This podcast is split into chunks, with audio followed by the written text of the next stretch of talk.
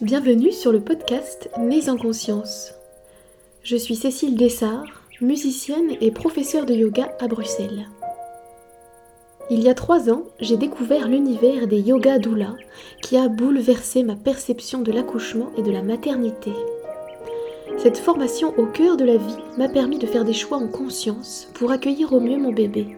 Depuis, je souhaite rendre accessible à tous des témoignages positifs d'accouchement naturel dont la physiologie a été respectée. J'espère que ces récits spontanés et authentiques vont vous inspirer, vous faire vivre de belles émotions et vous permettre de vous reconnecter à la sagesse et à la puissance du corps féminin. Bonjour et bienvenue pour ce nouvel épisode de podcast. Aujourd'hui, je suis en compagnie de Patricia. Bonjour Patricia. Bonjour Cécile, merci de m'accueillir ici. Merci à toi d'être là. Est-ce que tu veux te présenter un petit peu, nous dire qui tu es, ce que tu aimes dans la vie? Oui, alors, donc, euh, moi je suis bruxelloise depuis une bonne vingtaine d'années. Et donc, euh, pour me présenter, je dirais avant tout que j'aime Bruxelles. C'est une ville euh, très très très contrastée et avec plein de paradoxes et je dirais qu'elle n'est pas vraiment belle, mais elle a plein de charme. Donc voilà, j'aime Bruxelles parce qu'elle a un côté surréaliste et euh, elle est merveilleusement imparfaite, on va dire, et très cosmopolite. Et euh, moi, j'adore les langues étrangères, j'adore être euh, dans un bus et entendre plein de langues et me demander ah mais quelle langue ils parlent et d'où ils viennent? Et, ça, c'est unique à Bruxelles, je trouve, comme, comme atmosphère. Euh, sinon, euh, moi je suis psychomotricienne et donc euh, je m'intéresse beaucoup à tout ce qui concerne le rapport entre le, psychisme et le corps. Donc fatalement, ça joue beaucoup dans un accouchement et dans toute l'histoire, on va dire, de, de, la maternité. donc on peut faire des liens par rapport à l'accouchement naturel. J'aime beaucoup faire du vélo. Donc euh, là, je suis venue à vélo et euh, je trouve que c'est un chouette euh, moyen de transport dans une ville très congestionnée et aussi une superbe manière de, voyager sur place avec les enfants. Voilà, ça met un petit peu d'aventure dans le quotidien. Et, et voilà, je crois que c'est déjà bien comme ça. Donc ma famille, alors on est quatre. Donc mon compagnon Davide, qui est italien, moi-même, Patricia, et j'ai deux fils, donc un de 3 ans et demi qui s'appelle euh, Gabriel et un petit de 1 an qui s'appelle Luca. Alors, euh, moi, mon désir d'enfant, il est arrivé quand j'avais plus ou moins 30 ans. Mais j'étais célibataire, donc c'était pas évident. On va dire qu'avant 30 ans, j'ai jamais ressenti ce désir et j'étais pas la petite fille qui s'attendrissait sur les bébés je m'attendrissais plus sur les animaux que sur les bébés. D'ailleurs, ça faisait rire mes amis.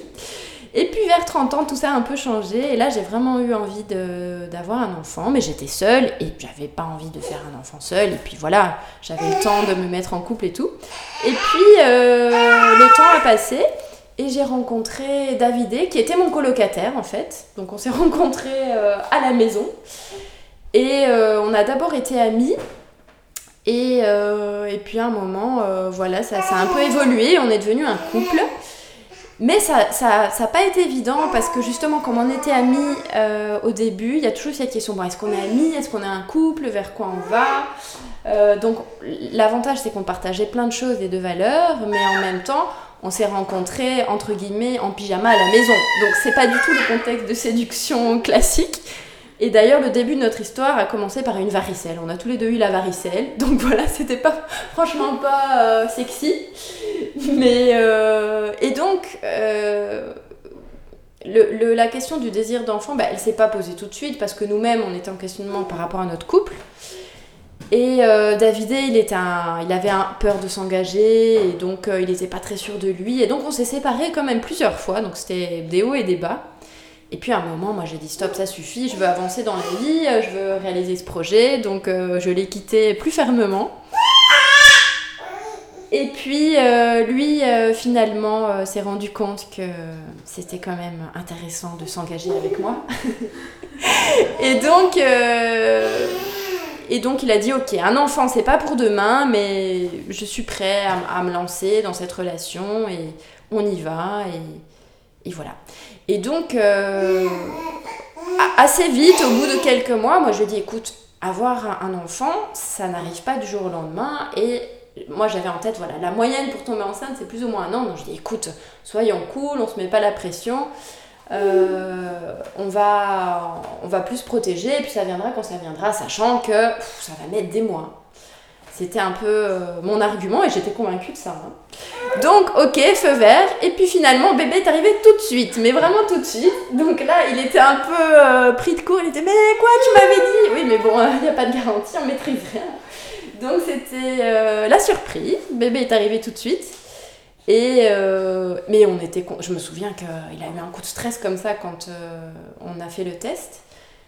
Mais c'est vite passé, il était content, moi aussi j'étais très contente. Et donc, euh, donc voilà, on a eu de la chance par rapport à ça. Très bien. Et pour le deuxième? Et le deuxième, eh ben, j'ai presque envie de dire que lui, il était prêt avant moi, bizarrement, parce qu'il ne voulait pas s'arrêter à un enfant il trouvait ça important d'avoir deux enfants, ne serait-ce que pour pas avoir un enfant unique qui grandit seul euh, face à ses parents. Et, moi j'étais d'accord avec ça, mais pour notre premier, on s'est tellement investi, ça nous a pris tellement d'énergie, aussi parce qu'il y a eu des soucis, des soucis médicaux et tout. Et il a marché tard aussi. Et ça, ça change la donne, je trouve, parce que tant qu'il ne marchait pas, il était quand même très dépendant. Il a marché vers 18 mois. Et je me souviens que c'était peu de temps avant qu'il marche, justement, euh, vers ses... un petit peu avant ses 18 mois, je me suis dit, ça y est, je me sens prête. Mon corps, euh, j'ai récupéré mon corps. Enfin, récupéré, je ne l'ai pas perdu, mais je veux dire, je me suis réapproprié mon corps. Et mon, mon premier était plus, un peu plus autonome. Je lui ai dit, ok, c'est le bon moment, on y va. Sachant que de toute façon, la première fois, il est arrivé tout de suite. Le deuxième, il ne va jamais arriver tout de suite. Et bonne blague, le deuxième est arrivé tout de suite. Donc, on n'a pas perdu de temps et on était de nouveau surpris parce qu'on ne s'attendait pas à ça. On s'est dit, voilà, première fois on a eu la chance, deuxième fois on va peut-être attendre plus longtemps. Et ben non, il est arrivé tout de suite, super. Donc là, j'étais un peu, euh, moi, prise de cours parce que j'avais mis en place plein de projets professionnels de réorientation et tout, justement parce que j'étais enseignante à la base et puis je suis devenue psychomotricienne. Et là, je me suis sentie un peu l'herbe coupée sous les, enfin, l'herbe coupée sous les pieds parce que je, venais de semer plein de graines en fait par rapport à, ma vie professionnelle. Et donc voilà, j'ai arrêté ça puisque je voulais pas travailler enceinte avec euh, des petits enfants. Et voilà, et finalement, euh, j'ai remis ça à plus tard et j'étais très contente évidemment d'être enceinte, même si c'était pas prévu comme ça. Alors justement, la prochaine question, qu'on n'entendra pas, c'est euh, si tu as aimé être enceinte, comment tu as vécu tes grossesses? Alors, euh, bah, je... Alors moi, je n'ai pas vécu cette espèce de grossesse euh, où on se sent hyper belle, splendide, on a des cheveux hyper brillants. J'ai pas senti ça. Je me sentais très bien. Je me sentais bien dans mon corps. Je me sentais en forme. J'ai eu beaucoup de chance parce que j'ai pas, pas eu de soucis. Euh, mais je, je me sentais pas. Parce que certaines parlent de leur grossesse vraiment comme, comme d'un moment où, elles se sentaient euh, très belles ou, très fortes. J'ai pas ressenti ça, j'étais sereine, je me sentais sereine. Euh, et j'ai pour la première, j'ai énormément profité, j'ai fait plein de choses, on a fait plein de préparations à l'accouchement, on avait beaucoup de temps. La deuxième, ça n'a rien à voir. On a un enfant, donc c'est l'enfant qui reste le centre et la grossesse passe un peu sur le second plan. Donc euh, la deuxième grossesse était plus difficile parce que c'était euh, pendant le premier pic du Covid, le troisième trimestre. Donc j'avais mon fils à la maison. J'étais bien enceinte et je me souviens, on allait tous les jours au parc et ça devenait physiquement un peu difficile parce que lui il courait partout dans tous les sens et moi avec mon gros ventre j'avais du mal à suivre. Donc euh, voilà, c'était assez physique mais j'ai pu, comme il faisait beau et tout, on en a profité. C'était un moment fusionnel avec mon, mon fils aîné. Euh, et, lui, il en a bien profité. C'était assez harmonieux au niveau relationnel avec mon, mon aîné, et tant mieux parce qu'après, ça a été très difficile. Donc ma représentation de l'accouchement euh, avant de vivre le mien, c'était euh, une représentation effrayante de d'un tremblement de terre qui te secoue dans tous les sens, qui fait mal, qui est difficile à vivre qui donne pas trop envie. Enfin, ça ressemble un peu à la, scène classique qu'on voit dans les films américains de la nana qui accouche euh, avec les jambes euh, dans les étriers et ça donne pas très envie. Et, mais malgré cela, euh, j'avais un intérêt spontané pour l'accouchement naturel. Ça me semblait quelque chose d'évident, même si j'avais pas moi-même d'expérience ou de témoignage par rapport à ça. Et j'ai eu la chance d'avoir une amie qui a accouché peu de temps avant moi au Cocon, donc qui est le, gîte, la maison de naissance dans l'hôpital à Erasme. Et donc, euh, comme elle, euh, voilà, elle m'a raconté son accouchement et le contexte et tout, donc j'ai été assez vite renseignée sur cette possibilité. Déjà, le fait qu'il y ait une possibilité, qu'il y ait une structure qui existe, ça ouvre tout de suite les portes parce qu'on se dit c'est possible. Et euh, très vite, je me suis renseignée, je suis allée sur place et tout. J'en ai parlé avec mon compagnon qui, lui, était sceptique. Il était sceptique. Disons qu'il misait plus sur le médicalisé, mais il me faisait totalement confiance et il respectait mon choix. Il me disait voilà, si toi tu préfères ça, on y va, n'y a pas de souci, je te suis. Euh, et je me souviens que la, première consultation que j'ai eue au cocon, où justement on, devait, enfin, on va dire, on signe un, c'est pas vraiment un contrat, mais euh, une, une, déclaration comme quoi on est bien conscient de qu'est-ce que ça implique euh, quelle est la procédure et tout, j'ai eu un petit moment de doute où je me suis dit, hmm, j'ai un petit peu peur quand même, ça me fait un petit peu peur. En fait, ce qui me faisait peur, c'est de, renoncer à la péridurale. Alors après, c'est pas du tout catégorique. La péridurale, on peut toujours la demander. C'est juste que je savais que si je m'engageais dans ce type d'accouchement, c'était sans péridurale. Ça, ça me faisait un peu peur par rapport à la douleur, à la gestion de la douleur.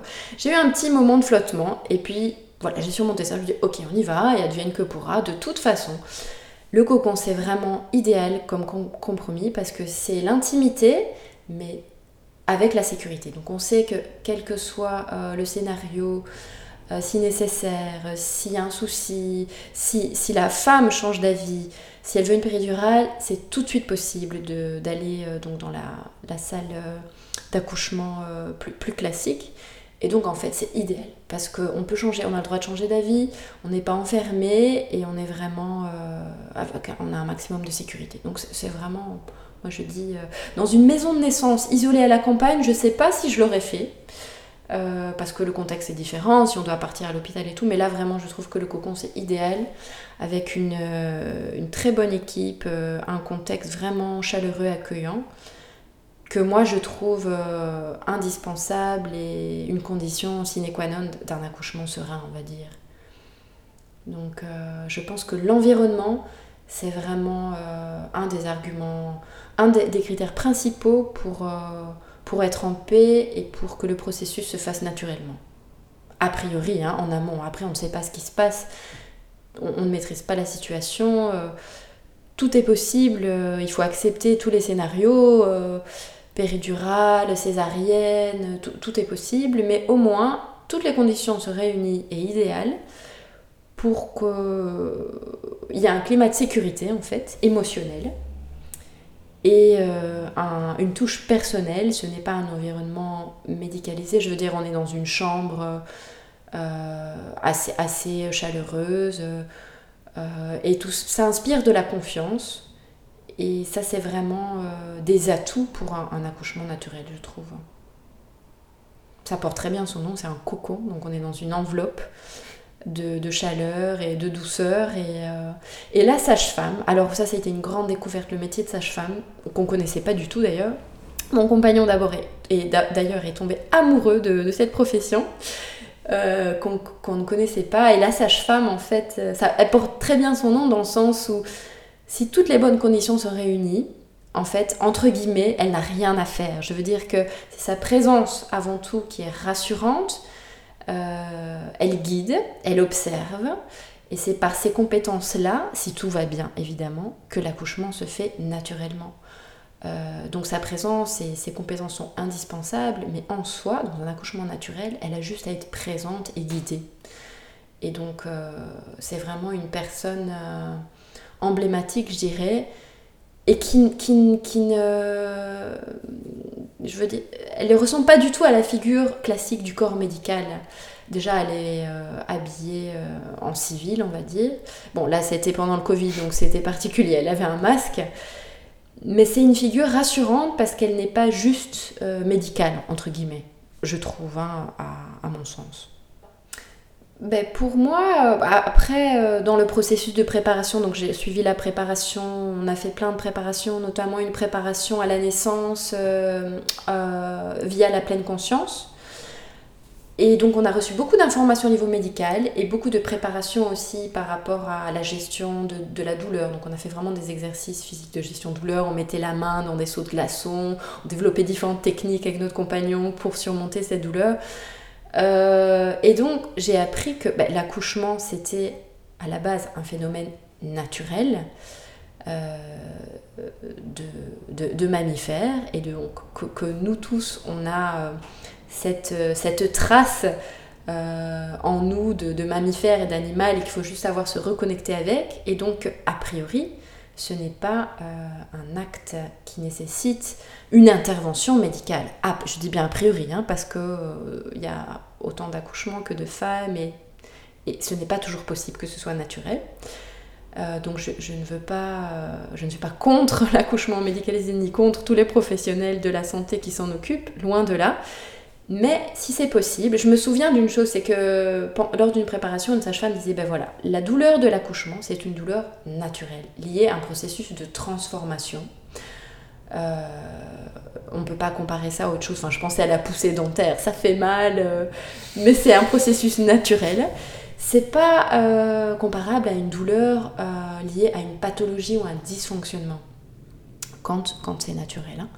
Et donc ça, ça m'a convaincu que, bah oui, j'ai les ressources, les compétences en moi, euh, avec un, petit peu de préparation. J'avoue que sans la préparation, je ne me, serais pas sentie aussi confiante. Donc beaucoup de préparation au niveau corporel, hein, psychocorporel.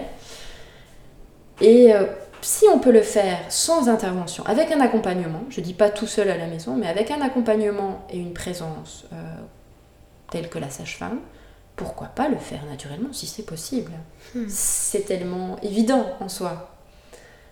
Avec toute la sécurité que, qu'implique le fait de le faire au cocon, qui reste dans un hôpital et tout. Donc c'est vraiment idéal, je trouve, hmm. comme formule. Alors, si tu es d'accord, nous allons embarquer pour ton récit d'accouchement. Euh, voilà, on a envie de savoir comment tout s'est passé le jour J. Waouh Embarquons pour ce voyage. Alors, euh, J'aimerais dire en premier, donc pour euh, l'accouchement de, mon premier, que déjà la veille de l'accouchement, je suis allée voir un concert, euh, concert euh, du Nouvel An, c'était la musique viennoise au conservatoire, avec énormément de percussions. Et je suis sûre, et ça a du sens par rapport à qui il est maintenant, que ça lui a donné envie de venir au monde, parce qu'il a senti toutes ces vibrations, c'était assez puissant comme musique. Euh, et, donc il est arrivé le lendemain de ce concert. Et donc aujourd'hui, c'est un enfant qui adore la musique, qui se lève, qui prend son tambour, qui joue tout le temps. Euh, donc, voilà, moi je trouve que symboliquement c'est assez beau de dire ça, qu'il est venu le lendemain de, ce concert. Alors comment ça s'est passé? Eh bien c'était dix jours euh, avant le terme. Moi je me sentais bien, je me sentais prête. Euh, dans la matinée, donc j'étais à la, maison, j'avais arrêté de travailler trois semaines avant parce que je trouve ça important de prendre une vraie pause avant le, terme, de prévoir ce temps puisque bébé peut arriver avant. Et là c'était le cas, hein. il est arrivé dix jours avant le terme.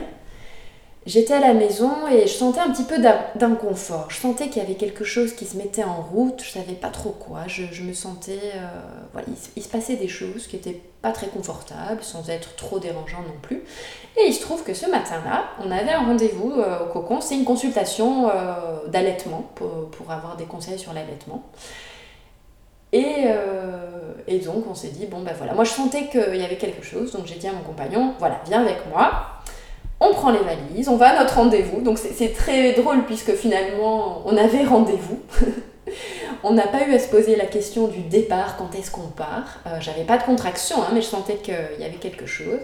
Donc la sage-femme m'a examiné et pendant l'examen, paf, perte des os. Et donc elle dit Bon, eh bien, tu vas accoucher dans les 24 heures qui arrivent. Oh, grand moment de stress. Ouh là là là là là là, mais euh, c'est quand même, ça fait peur et tout. Et j'avais pas de contraction, hein, donc euh, j'étais pas du tout vraiment lancée dans le travail. Mais voilà, à partir de la rupture de la poche, on sait qu'on va pas pouvoir dépasser un certain délai. Et donc, euh, on fait notre consultation sur l'allaitement. J'ai strictement rien compris parce que j'étais trop préoccupée. Donc, j'ai rien retenu sur l'allaitement. Et puis, euh, c'était en fin de matinée, donc on nous montre une chambre. Euh, elles ont été super parce qu'on a pu avoir une chambre et, rester là, le temps de voir comment ça évolue. Hein. Euh, parce qu'on n'est pas censé arriver sans, contraction. Hein. Moi, j'avais même pas de contraction. donc, on, on, a vu notre chambre, on s'est installé. c'était très accueillant, très confortable. On allait manger un bout à l'hôpital. Et puis là, mine de rien, il y a des petites contractions qui sont arrivées, toutes petites. Et je sens que vers la fin du repas, ça a commencé à être un peu plus prononcé. Et donc je commençais à me tenir le ventre et tout. Et là, les gens autour de moi disaient, bon ben voilà, euh, euh, j'étais au bon endroit, j'étais à l'hôpital, hein, donc c'était pas compliqué. Il fallait juste euh, remonter au quatrième étage. Et donc tout doucement, ça s'est mis en route. Et, et ça a été très progressif, très fluide. Mon compagnon a dit que c'était un accouchement comme dans les livres. C'est-à-dire que je suis passée par toutes les étapes qu'on nous avait euh, communiquées. Donc, euh, petite contraction qui se régularise, qui s'intensifie. Euh, j'ai beaucoup, j'ai changé de position très souvent. on était très bien préparés, donc on était assez serein. Mon compagnon avait quand même pris un calmant, il me l'a pas dit, mais je l'ai su après, il avait quand même pris un calmant parce qu'il était un petit peu anxieux quand même, malgré notre préparation.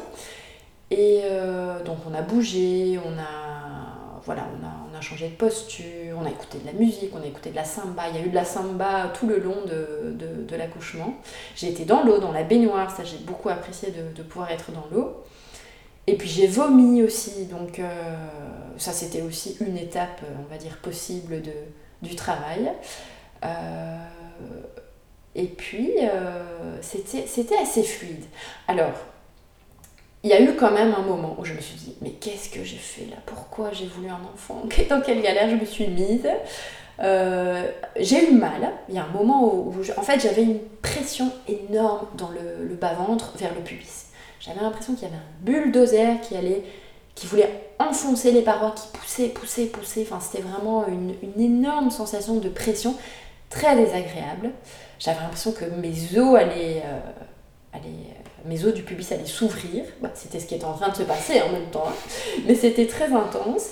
Et je supportais pas le contact du, moniteur. Euh, j'avais le, moniteur portable sur mon, mon bas Je supportais pas cette présence, tellement j'étais euh, sensible en fait à, cet endroit-là.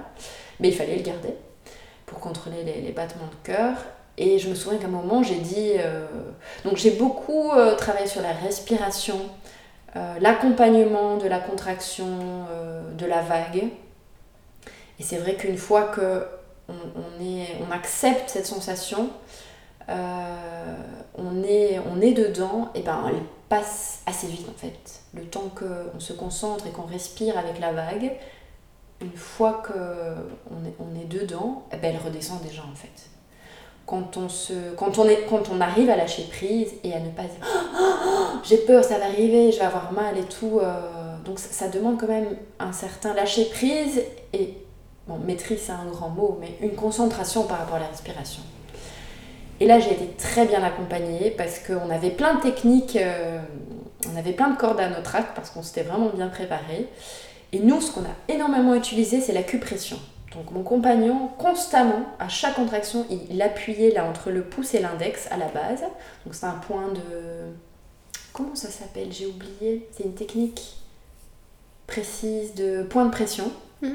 Bref. Qu'on nous avait transmise au cocon, on a énormément utilisé ça. Donc les deux choses qui m'ont sauvé, on va dire, j'avais emporté un sac avec plein d'accessoires, de gadgets pour le massage, pour ci, pour ça, et en fait il n'y a que deux choses qui ont servi. C'est le point de pression, en bas du pouce et un spray d'eau qu'on avait trouvé par hasard euh, aux toilettes au cocon. Parce que j'avais chaud, je ressentais une chaleur euh, épouvantable. Et on a retrouvé on a trouvé ce spray par hasard. Et donc en fait mon compagnon m'aspergeait continuellement de d'eau, ça me rafraîchissait, ça me faisait un bien énorme. Donc ça a été l'acupression et, ce et ce ces pulvérisations d'eau qui me rafraîchissaient, les deux accessoires qui nous ont beaucoup aidés. Et, euh, et donc voilà, il y a eu cette phase, je disais tout à l'heure, où j'ai eu peur, et je me disais mais pourquoi je fais ça? Donc là, le mental était encore présent. Je pense que c'était ce cap. Au cocon, on nous parlait d'un cap à passer juste avant de rentrer dans le, la phase très active, euh, en préparation de la poussée et tout. Voilà, on est un peu euh, devant un pont suspendu. Le compagnon et la sage-femme sont de l'autre côté du pont et on se dit bon ben voilà maintenant il faut se lancer, il faut, il faut traverser ce pont, il faut se lancer un peu, sauter dans le vide sachant qu'on ne sera pas dans le vide. Et après c'est parti, après il n'y a plus de retour en arrière possible, il n'y a de toute façon pas de retour en arrière possible. Donc j'ai passé ce, ce, petit cap. Et après là je pense que c'était le travail très intense. Et euh, là il n'y avait plus de mental, là c'était du purement euh, organique, physique, sensoriel. Et euh, une certaine animalité, quoi. Euh, et donc mon compagnon m'a dit, je garde cette image de toi où donc j'ai été beaucoup euh, à quatre pattes sur la fin, où donc pendant la poussée où tu, tu, rugissais comme une lionne et il a dit c'était très beau, enfin ça, pourrait faire peur et impressionner, mais il a dit c'était très beau à voir cette animalité que d'ailleurs on n'a on pas retrouvé pour le deuxième accouchement, très intéressant je raconterai après. Et, euh, et, donc la poussée, euh, je suis incapable de dire combien de temps a duré quelle phase ou quoi que ce soit, évidemment. Ça, c'est la sage-femme et le, compagnon qui sont maîtres du temps. Donc, on va dire, travail très actif a commencé dans l'après-midi et euh, bébé est arrivé à 11h du soir. Donc, franchement, c'était rapide pour un premier accouchement.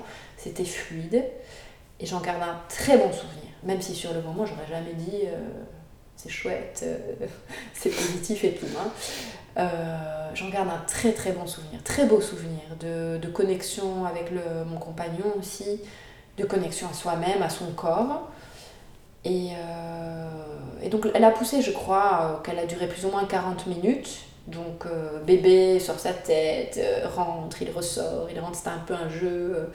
j'arrive, je repars, j'arrive, je repars, dedans, dehors. Et euh, quand il est arrivé, donc j'ai pas eu du tout euh, cette sensation de cercle de feu, euh, donc, dont j'avais la connaissance et que certaines décrivent, j'ai pas du tout senti ça, j'ai pas du tout senti de brûlure, une énorme intensité, mais, mais voilà, de nouveau c'était assez fluide.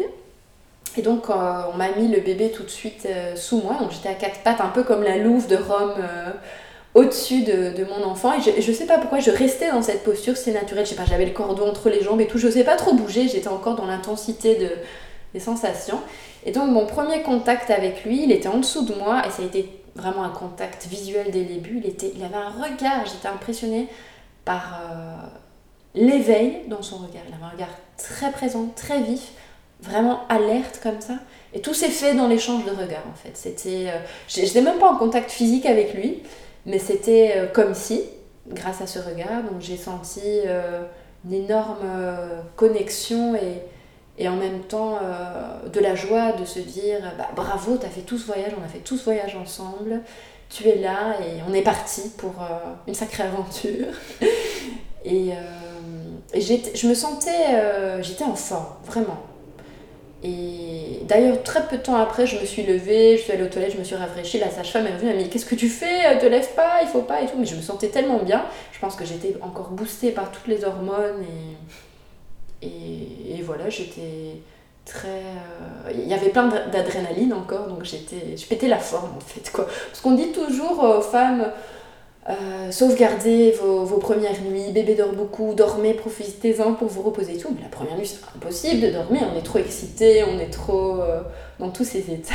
Donc c'est un bon conseil, mais c'est pas très réaliste. Quoi. Voilà, euh, je dirais que c'était un accouchement comme un poisson dans l'eau, entre guillemets. Avec le recul et à froid, hein, sur le moment, j'étais pas en train de de faire. Euh, de, enfin voilà, c'était, c'était, il y a eu des, des moments difficiles, mais naturels. Hmm. Voilà. D'accord. Juste pour, euh, pour moi, je vais peut-être pas garder ça. Est-ce que tu as le souvenir du, du, placenta, du moment où il est sorti? Ah oui, mais ça, ça peut être intéressant justement. Alors, il y a eu un moment qui a été un, un souci, euh, un, un, moment de stress. C'était justement pour la délivrance. Donc nous, en tant que femmes, on se dit voilà, l'enfant est là, on pense, euh, il n'y a plus de stress, tout est fini, c'est passé. Bah, en fait, non, souvent c'est le moment euh, apparemment le plus euh, critique. Et donc moi, il y a eu un souci parce que le placenta est sorti un peu déchiré, donc il manquait un morceau. Et donc ça, c'était tout de suite alerte, alerte pour la sage-femme. Et donc, euh, elle, euh, avec euh, une autre sage-femme, elles, ont commencé à exercer des pressions sur le ventre pour faire sortir le morceau parce qu'il y avait évidemment un risque d'hémorragie et tout, si on passe un certain délai. Donc ça, c'était un peu désagréable parce que voilà, je venais de vivre cette expérience intense, puis on vient vous appuyer sur le ventre comme ça, ça c'était pas du tout agréable. après, elles ont fait ça très bien, hein, c'était pas du tout violent, mais c'était intense. donc là, papa, qui était un peu encore sous l'effet de son calmant, il était un peu dans sa bulle avec, avec notre bébé, très bien. Hein. mais moi, j'étais un peu en train, eh oh, je... Voilà, c'était un peu désagréable, mais ça a été court. Le morceau est sorti. Donc il n'y a pas eu besoin d'intervenir au-delà. Et on a gardé le placenta. Donc là aussi, on s'était renseigné. On a gardé le placenta euh, parce qu'on avait appris qu'on pouvait faire, on peut faire plein de choses avec le placenta. Euh, on n'était pas prêt à le cuisiner comme le font certains, mais euh, on en a fait des granules homéopathiques. Donc il y a une pharmacie qui, fait ça. On avait eu l'info, donc il a été conservé, puis on en a fait des granules qui nous ont servi plus tard euh, et qui, peuvent toujours servir hein, d'ailleurs euh, pour, pour des soucis de santé, pour la relation aussi au niveau relationnel. Voilà. Donc c'était chouette de savoir qu'il y avait une transformation de, de cette, euh, ce, cet, cet, organe fondamental. Ce bel organe. Hein. Oui. D'ailleurs, j'aime beaucoup le, la signification du, place, enfin, du mot placenta parce qu'à la base, ça veut dire gâteau. Et donc, euh, je trouve que c'est un, joli mot. Euh, enfin, c'est un côté chaud et accueillant comme ça. Donc, euh, voilà.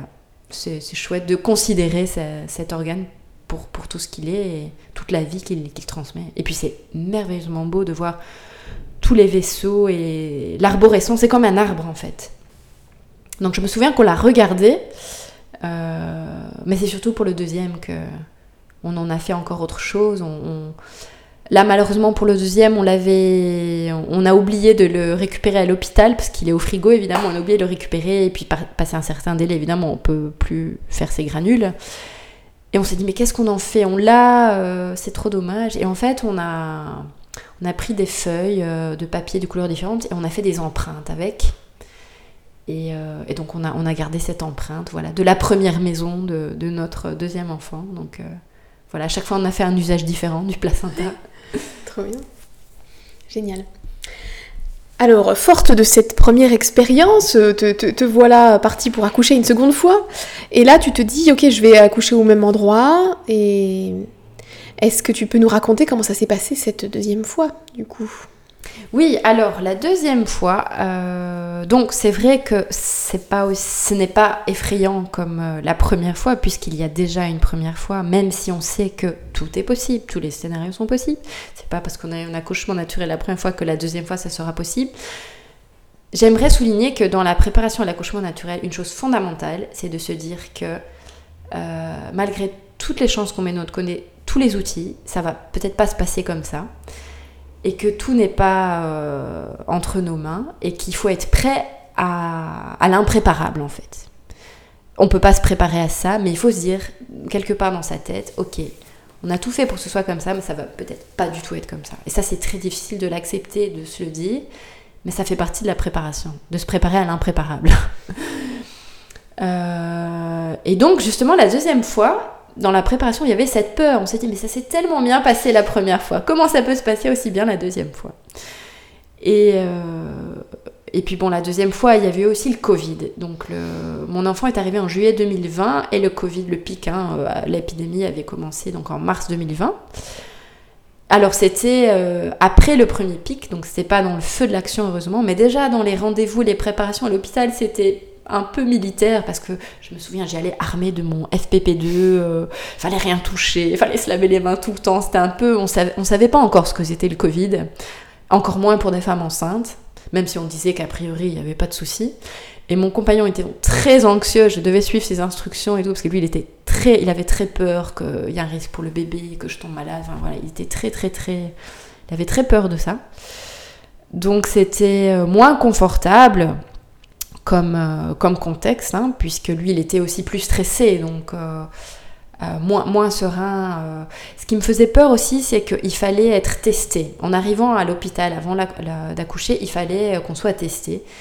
Et c'était les, les, premiers mois du Covid et tout le monde disait ça fait atrocement mal, cette écouvillon dans le nez, enfin tout le monde disait ça fait mal, ça fait mal, nous on n'avait jamais fait de test. Et donc j'avais pas envie, en étant lancée dans le travail, en arrivant à l'hôpital, qu'on vienne euh, saboter mon, ma sécurité en, me faisant un, un, frottis du nez, même si en soi c'était rien de tragique, hein, mais je sentais que ça pouvait être déstabilisant. Heureusement, euh, quand j'ai accouché, ça venait d'être euh, supprimé parce que l'épidémie avait vraiment, s'était calmée, on avait déconfiné, donc il n'y a pas eu de test nécessaire, heureusement, ouf. Et, et il faut savoir que dix jours avant mon accouchement, ma maman a eu un AVC. Donc elle a eu une hémorragie cérébrale, donc hôpital, euh, urgence, donc ça, ça crée beaucoup de stress et elle pouvait mourir d'un moment à l'autre. Donc ça, ça a été un événement très déstabilisant psychologiquement. Euh, et donc moi j'étais euh, déjà, bébé était déjà, on était dans la 37e semaine hein, quand c'est arrivé, donc il pouvait venir d'un moment à l'autre, et j'étais là, oulala, ma maman est à l'hôpital, peut mourir d'un jour à l'autre, moi je peux accoucher d'un jour à l'autre, comment on fait, comment ça se passe? Euh, et donc je disais, je me sentais prête, hein. j'avais fait euh, une formation d'hypnonaissance et tout, je me sentais prête pour accoucher avant l'AVC de ma maman. Mais une fois que c'est arrivé, bah, évidemment, euh, j'avais envie d'être disponible pour ma maman, j'étais stressée. Et donc j'ai dit à mon bébé, je lui ai demandé, j'ai dit, écoute, ne viens pas tout de suite. Prends ton temps, parce que je m'attendais à ce qu'il arrive plutôt que le terme comme le premier. Je lui ai dit voilà, s'il te plaît, si possible, ne viens pas tout de suite, reste un peu au chaud, c'est pas encore, pas trop le bon moment là. Donc en allant voir ma maman à l'hôpital, je me disais mais ça se trouve, euh, moi, euh, je vais devoir rester dans cet hôpital s'il arrive, alors que c'était pas prévu. Enfin voilà. Euh, et j'avais l'impression comme ça de tenir d'une main la mort et la vie, parce qu'il y avait lui. Bon, ça m'a évidemment beaucoup aidé à, à être forte et à tenir, mais de l'autre côté, il y a ma maman qui risquait de mourir. J'avais pas non plus envie qu'elle meure le jour où il naisse, enfin bon bref, des choses comme ça, horribles. Et donc, je pense que ça a été assez anxiogène. Et le deuxième accouchement a été plus difficile que le premier. Je pense en grande partie pour cette raison. Euh, donc ça a pu se dérouler au cocon, ça a pu être un accouchement naturel, heureusement, mais ça a mis du temps, ça a mis du temps, ça stagnait en fait. Donc j'ai eu... Euh, donc ça a été dix jours après l'AVC de ma maman, donc bébé a dû attendre un petit peu.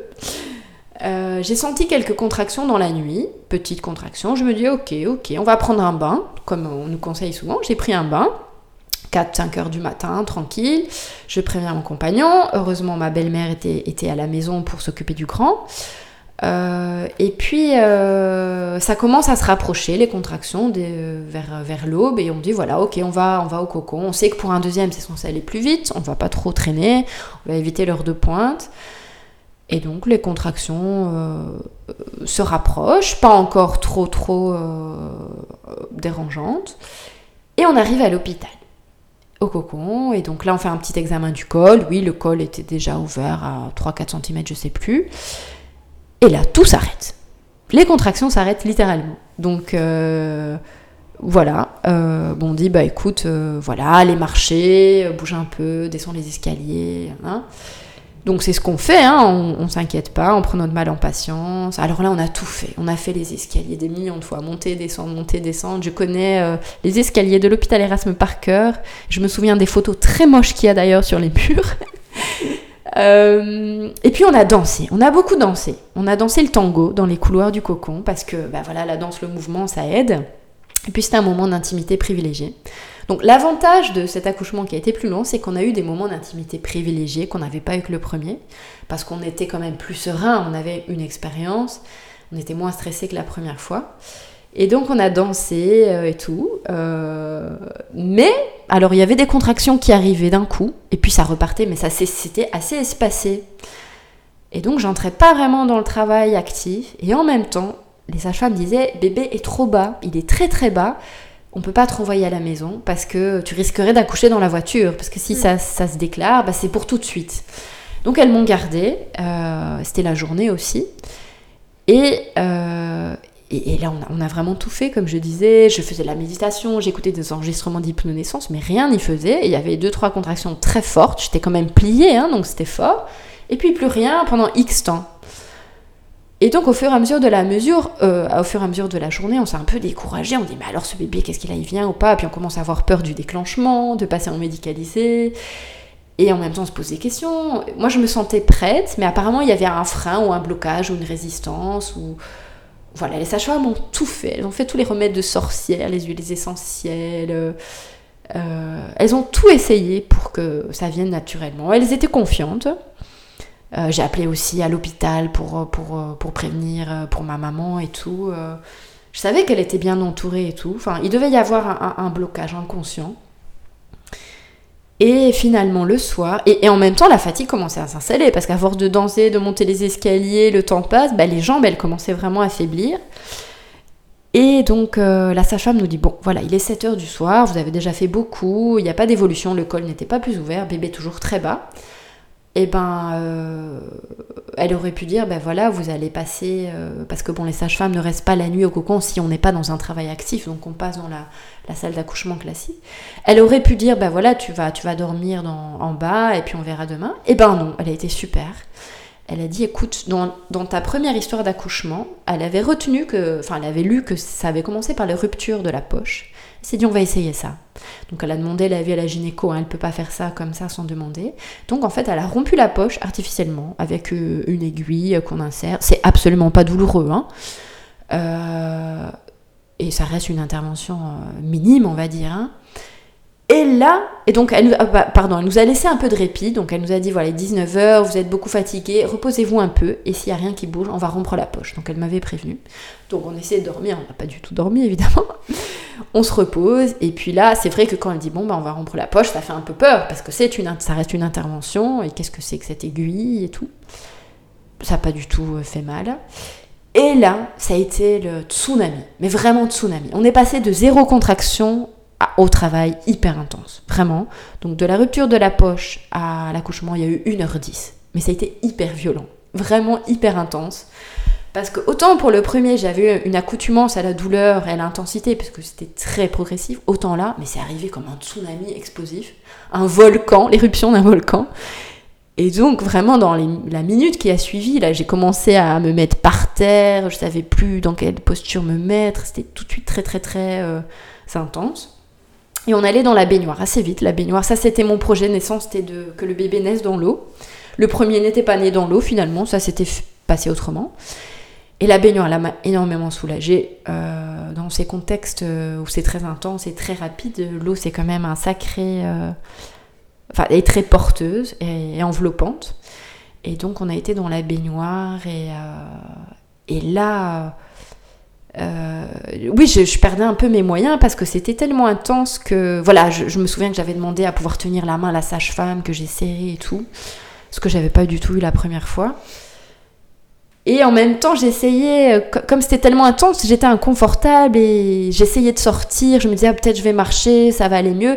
Mais il y a un certain moment, on est tellement loin dans le processus qu'on peut plus sortir. Enfin, il faut pas sortir de l'eau parce que euh, en fait à ce moment-là je le savais pas mais bébé était déjà sur le point de, venir et là il faut pas sortir de l'eau parce qu'il faut qu'il soit ou dans l'eau ou à l'extérieur mais pas entre les deux par rapport à, sa prise de à sa respiration et tout.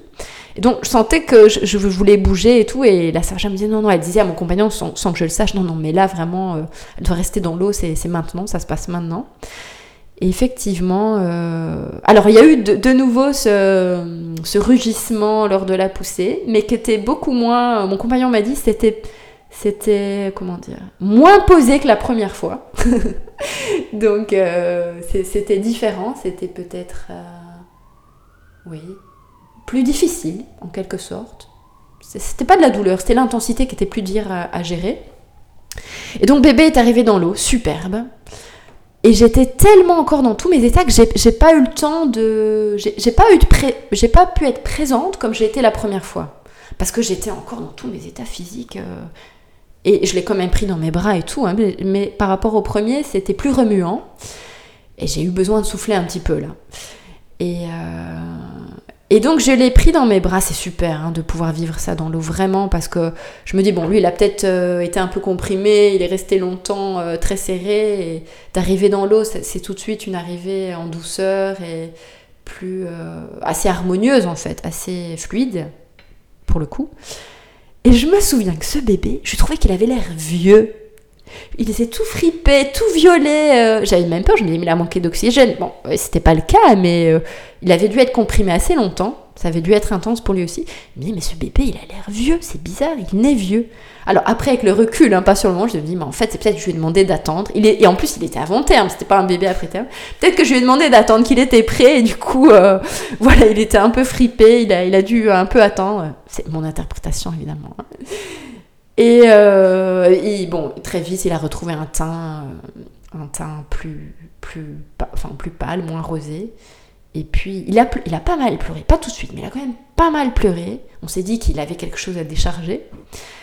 Et, euh, et voilà, moi j'ai eu une petite suture, mais vraiment toute petite. Hein. C'était une, une, éraillure. Donc, dans, les deux accouchements, j'ai eu des éraillures. Donc, c'était vraiment pas des déchirures importantes. Et j'en ai pas du tout souffert. Et donc, elle, la sage-femme m'a quand même recousu un peu. Ça, c'était pas très agréable, mais tout à fait euh, acceptable. Et puis voilà, on a eu notre moment d'accueil privilégié. Donc quand on accouche au cocon, on a deux heures où on peut rester dans la chambre, accueillir son bébé. Et, euh, et, voilà, euh, l'adrénaline un peu diminué. Mais, mais voilà, c'est très drôle parce que je dirais que le premier accouchement, c'était comme un poisson dans l'eau. Et le deuxième, c'était accouchement tango. Un pas en avant, deux pas en arrière. Donc voilà, c'est pas, pas le schéma classique parce qu'en général le deuxième est plus facile que le premier. Moi c'était le contraire. Mais une fois de plus, je pense que c'était un contexte euh, psychologique moins favorable. Et aussi autre chose dont j'ai pas encore parlé, c'est que je pense profondément que je voulais accoucher à domicile. J'aurais voulu accoucher à domicile. Pendant ma deuxième grossesse, j'ai entendu énormément de d'accouchement à domicile. Et c'est au fur et à mesure de la grossesse que je me dis, ah mais oui, mais moi aussi je voudrais accoucher à domicile. Mais c'était trop tard, ça, ça doit se préparer à l'avance on peut pas décider ça euh, tard dans la grossesse. Euh, et, je trouvais que ça avait du sens d'accoucher à domicile quand on a déjà un enfant. Enfin, pour, moi en tout cas, parce qu'il n'y avait pas cette rupture de papa et maman disparaissent à l'hôpital et reviennent avec un enfant, qui a été très difficile à vivre pour euh, notre premier. Et, voilà, et la sage-femme me l'a dit, elle m'a dit, mais en fait, tu aurais voulu accoucher à domicile, ça t'a peut-être bloqué aussi quand tu es arrivé. Donc, donc voilà, c'est intéressant. Elle m'a dit, le prochain, c'est à domicile. Super, tu reviendras nous raconter ça. Oui, oui, euh, oui, encore faut-il convaincre le papa. C'est pas gagné. ok. Alors, après ces beaux accouchements, il y a eu des postpartum. Est-ce que tu peux nous raconter comment tu as vécu? Ouais. Est-ce que tu peux nous raconter un petit peu comment tu as vécu tes postpartum Postpartum. Ouais.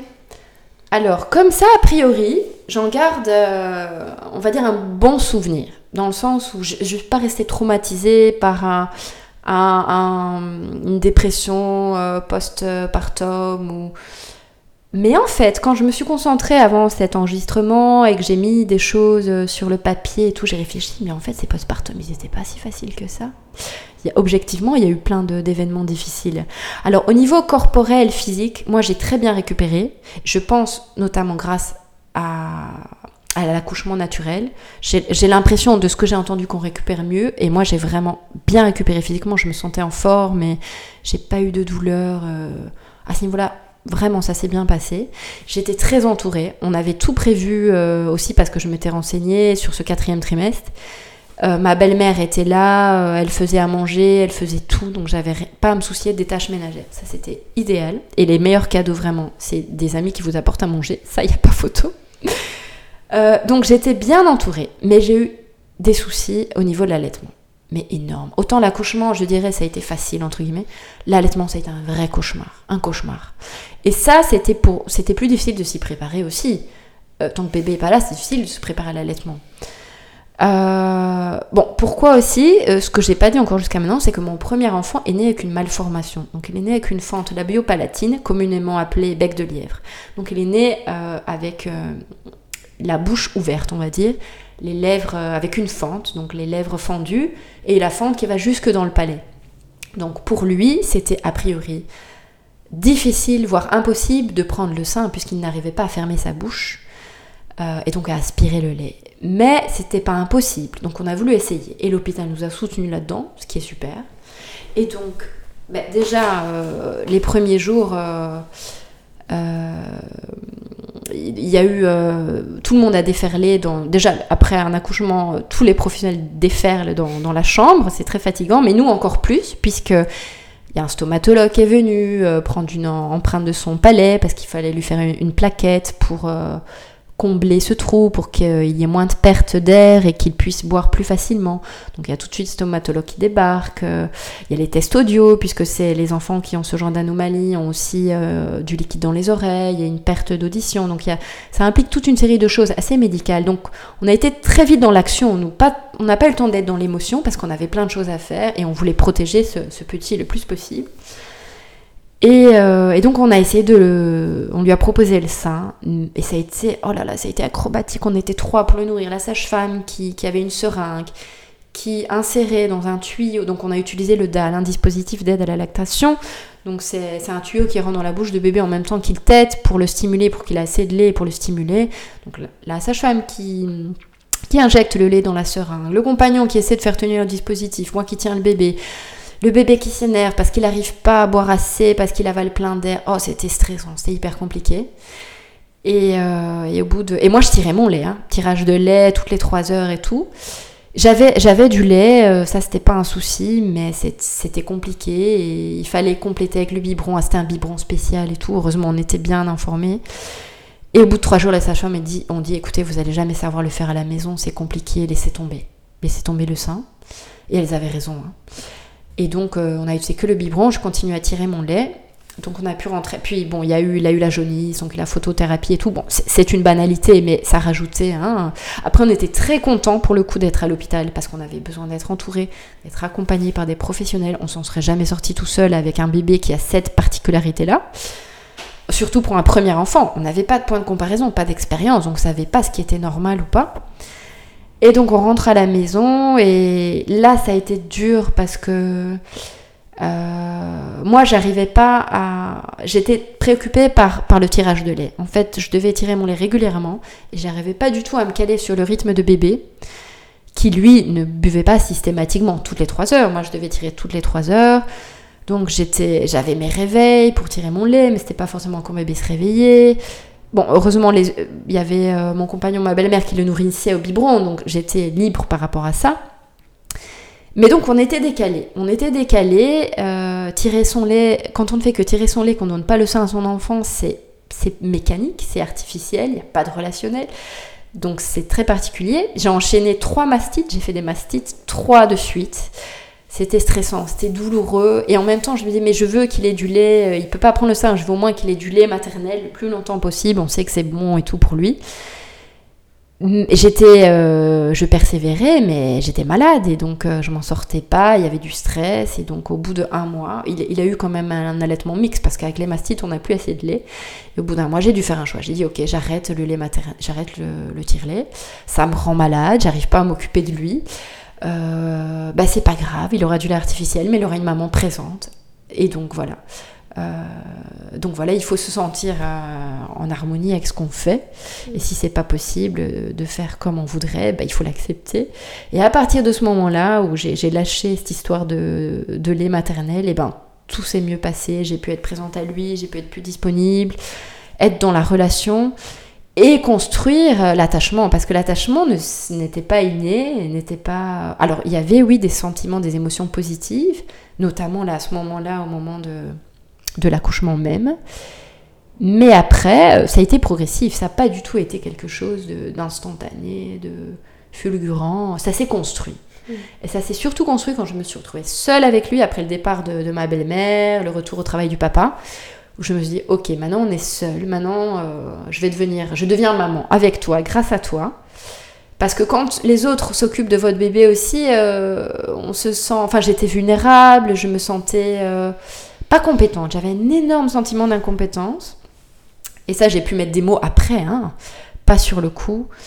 donc la vulnérabilité, les attentes qu'on a, qu'on peut pas remplir, l'attention sur cet enfant qui a quand même une malformation et qui, pour qui l'alimentation était compliquée, euh, la perspective de l'intervention, donc à trois mois il a été opéré pour refermer le palais et la lèvre, tout ça a fait que c'était quand même un postpartum pas évident, mais on était préparé, on était entouré, et donc je dirais que malgré les circonstances euh, défavorables au niveau médical, ça s'est bien passé quoi parce qu'on a su, euh, on a eu connaissance de la malformation pendant la grossesse. J'en ai pas du tout parlé, c'est marrant, hein, parce que c'est pas ce que je retiens en fait.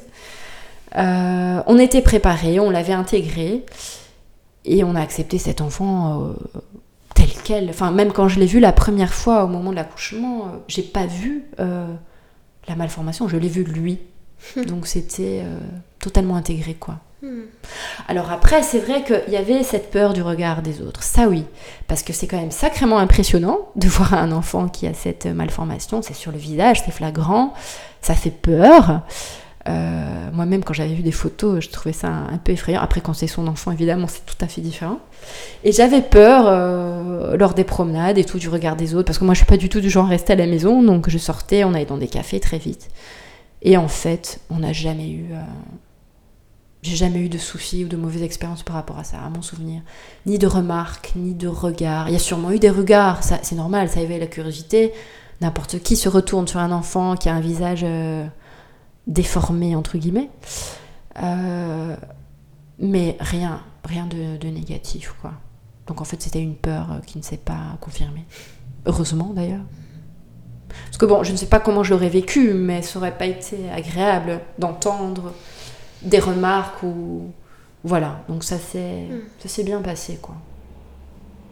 Et la chance d'avoir un accouchement naturel alors que l'enfant avait une malformation. Alors c'était pas contre-indiqué, hein, mais il fallait que les sages-femmes soient d'accord. Euh, peut-être que voilà, ben, il n'y a, eu aucun souci à ce niveau-là et tout s'est bien passé quoi. Hmm. Et alors l'arrivée du deuxième bébé, le postpartum du deuxième. Voilà, c'est ça.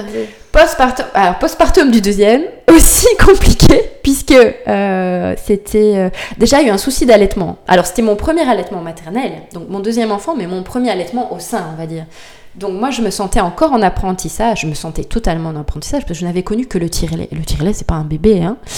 Donc euh, avec le tire-lait j'avais pas eu de douleur non plus. Et avec donc avec mon deuxième qui était mon premier allaitement, ça c'est, il y a eu un souci. Déjà j'avais extrêmement mal. J'avais des douleurs vraiment énormes pendant les tétés. Donc euh, c'est censé être un moment qui s'est fait sécréter de la... Qu'est-ce que ça fait sécréter? De l'ocytocine.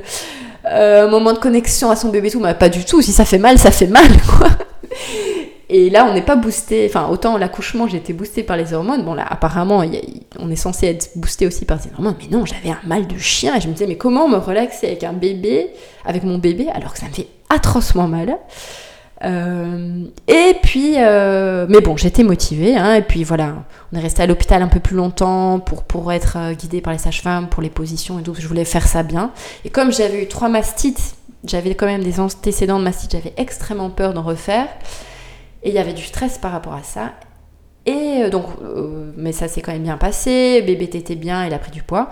Rentre à la maison et après un ou deux jours, donc c'était son quatrième ou cinquième jour de vie, il perd du poids. Ah, la sage-femme sur la balance, ah, il perd du poids et tout. Euh, et en fait, là, j'ai eu une, espèce de. Là, j'ai eu une sorte de blues. Une espèce de, de descente, de, d'émotion difficile. Ça a dû être une espèce de baby blues, sachant aussi que ma maman était euh, risquée de mourir aussi, qu'elle était à l'hôpital et que j'arrivais pas à aller la voir. Enfin bon, bref, qu'elle était toute seule. J'ai eu vraiment un gros coup de blues. Euh, et plus de lait. J'avais quasiment plus de lait. Je, voilà, j'essayais de tirer, il n'y avait rien qui sortait et tout. panique à bord. Et puis, euh, on a été bien accompagnés par la sage-femme et par les consultantes en lactation. Euh, donc, on a, on a complété par du lait artificiel à la seringue. Et puis, très vite, on est passé au DAL. De nouveau, dispositif d'aide à la lactation. Mais là, c'était euh, une autre histoire, puisque bébé avait l'anatomie qu'il fallait. Hein. Et donc pendant 10 jours, ça a été aussi de nouveau acrobatique, euh, tirage de lait, on installe le dalle. Et heureusement, j'étais très entourée parce que faire ça tout seul avec un bébé qui pleure et qui a faim la nuit, c'est très compliqué. Parce qu'il faut installer la sonde autour du cou, il faut installer le tuyau, mettre le scotch, le tuyau bien dans la bouche. Enfin bon, bref, c'est tout un, un montage. Et il se trouve que ça a été efficace. Parce qu'au bout d'un moment, on se dit, mais c'est pas possible, on peut pas vivre comme ça, on peut pas faire ça, comment on fait? On peut pas aller dehors, on peut pas aller au parc. C'était en plein été en plus, on avait envie de sortir, on s'est dit, mais on va pas faire ça une éternité, c'est trop, trop contraignant. Et il se trouve qu'au bout du jour, je dis, bon, ça suffit, euh, ça suffit. Euh, enfin, bébé prenait du poids, hein, bébé euh, avait repris du poids. On arrête, bien sûr avec l'accord de la sage-femme, et tout s'est bien passé. L'allaitement était avait démarré, était lancé, toujours avec la hantise, hein, on le pesait et tout régulièrement pour être sûr. Et tout s'est passé comme sur des roulettes, j'ai envie de dire. Euh, et donc là, ça fait un an. Euh, je l'allais toujours matin et soir. Bon, je pense que c'est plus du confort pour lui. Mais j'ai pas eu une seule mastite, alors que j'en avais eu trois en un mois la première fois. Comme quoi, le facteur stress. Après, c'était un tire-lait, hein, c'était pas un bébé qui, prenait, donc ça joue aussi. Euh, et il y a eu du stress aussi pendant ce postpartum parce que c'était marathon. Donc, tirer le lait, nourrir bébé, aller à l'hôpital voir ma maman, et au début, le bébé, il boit souvent. Donc, euh, c'était aussi en temps de Covid. Donc, j'étais la seule à pouvoir entrer dans la chambre à l'hôpital. Donc, euh, papa m'attendait dans la voiture avec bébé. J'allais voir ma maman. Je sortais vite. On se retrouvait au parc. J'allaiter bébé. C'était le marathon. Et en même temps, d'avoir un bébé, euh, ça m'a beaucoup aidé. Enfin, d'être dans, dans l'action et de, dans le présent tout le temps. Ça m'a beaucoup aidé à surmonter cet épisode avec ma maman et à, être forte et à, tenir, quoi, parce que j'avais. Euh, en fait, j'avais clairement la vie, euh, enfin, la vie de mon bébé devant moi, et c'est vers la vie qu'on va dans ces moments-là. Euh, j'avais pas le temps de, de, me tourner vers le passé. Et, et ma maman est toujours vivante. Un an après. Et te poser la question. oui, elle est toujours vivante. et c'est un miracle. Waouh. Voilà. Merveilleux. Est-ce que tu as un conseil ou quelque chose que tu aimerais transmettre euh, à tous futurs parents, aux jeunes mamans ou voilà, futurs parents? Alors, mon conseil, c'est de, de, surtout de ne pas écouter les conseils des autres. Excellent. Vraiment. Alors, surtout pour un premier, hein, euh, on entend tellement de sons de cloche différents. Le pédiatre, la gynéco, la sage-femme, les amis. Chacun a son avis sur la question. Alors, il ne faut pas faire fi des informations médicales, c'est pas ça que je dis. Mais vraiment, finalement, il faut s'écouter soi-même. Une fois que si bébé euh, n'a pas de soucis médical, qu'on exclut euh, les problèmes euh, d'ordre organique, il faut s'écouter et se faire confiance. C'est ce qui marche le mieux. C'est ce que j'ai fait pour mon premier allaitement. Au moment où je me dis, bah voilà, je suis trop dans la souffrance, là je passe à côté de la relation. Bah, j'arrête l'allaitement maternel, malgré mes idéaux, malgré l'encouragement de certaines personnes. Et c'était le bon choix. Euh, ça peut être des grands choix comme ça, mais c'est pareil pour l'accouchement. Accouchement naturel ou pas, il faut se sentir juste, enfin, il faut sentir que c'est juste pour soi. Euh, on peut pas euh, aller vers un accouchement naturel si on, est trop anxieux ou qu'on on a, trop peur. Il faut faire ce qui est juste pour soi. C'est ça mon conseil le plus important. Et ça, c'est pour toute la parentalité, de A à Z, tous les âges, tous les soucis. Il faut s'écouter soi. Voilà. Merci beaucoup Patricia pour euh, ton partage authentique, euh, très très riche euh, d'informations et je trouve qu'en parlant de son vécu, on peut apporter tellement aux autres femmes qui vont peut-être passer par là et qui se souviendront de ces, de ces bribes là qu'elles ont, qu'elles ont perçues. C'est extrêmement précieux. Donc je te remercie vivement. Avec grand plaisir. Moi aussi, ça m'a beaucoup aidé d'écouter des témoignages. Donc, je, je, comprends le sens que ça a. Et je te remercie de te lancer dans cette tout en étant maman avec un bébé à la maison. Donc voilà, bravo à toi et, et pourvu que ça porte ses fruits. Merci Patricia, à bientôt. Au revoir. Merci pour votre écoute. On se donne rendez-vous dimanche prochain pour un nouveau récit de naissance. D'ici là, je vous invite à vous abonner au podcast et à me rejoindre sur Instagram pour ne rater aucun épisode. À bientôt!